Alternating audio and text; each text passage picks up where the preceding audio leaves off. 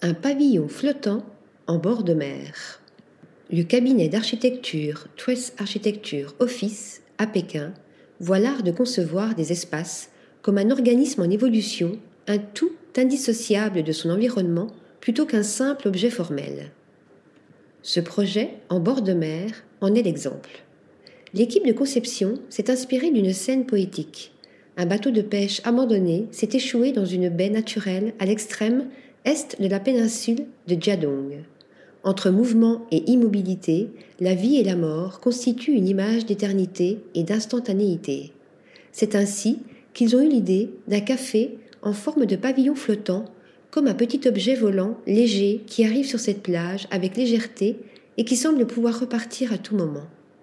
Cercle, triangle, arc, carré, plaque, plane, masse oblique, tels sont les composants de cette conception où l'horizon et le ciel se rencontrent. L'expérience architecturale démarre par un trek sur le sable fin. Alors qu'on marche sur le sol en béton solide, l'espace s'abaisse progressivement et s'ouvre sur la mer et la plage. L'intérieur, en acier, dispose d'une toilette circulaire, d'un comptoir carré et d'un bar ouvert en forme d'arc.